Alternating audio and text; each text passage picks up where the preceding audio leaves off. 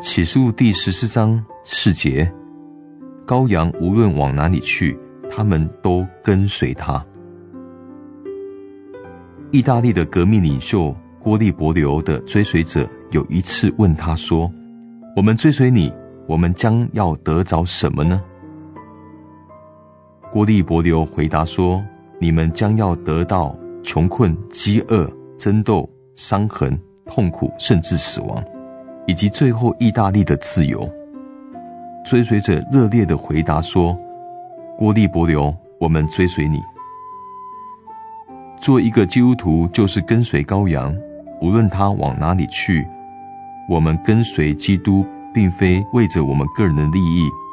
耶稣应许他那小群的乃是苦难、牺牲、自治和自我的死亡，喜好安逸。”舒适的人不能跟随羔羊。基督徒的大军并没有什么荣誉光辉，他们乃是一群背负十字架的人，跟随着一位被钉十字架的主。他们放弃自我的愿望，不选择自己的道路，因为他们不是领导者，乃是追随者。在一切事上，他们努力学像他们的领袖。而他们的领袖乃是羔羊，就是忍耐、缄默、牺牲的羔羊。他借着受苦而得胜。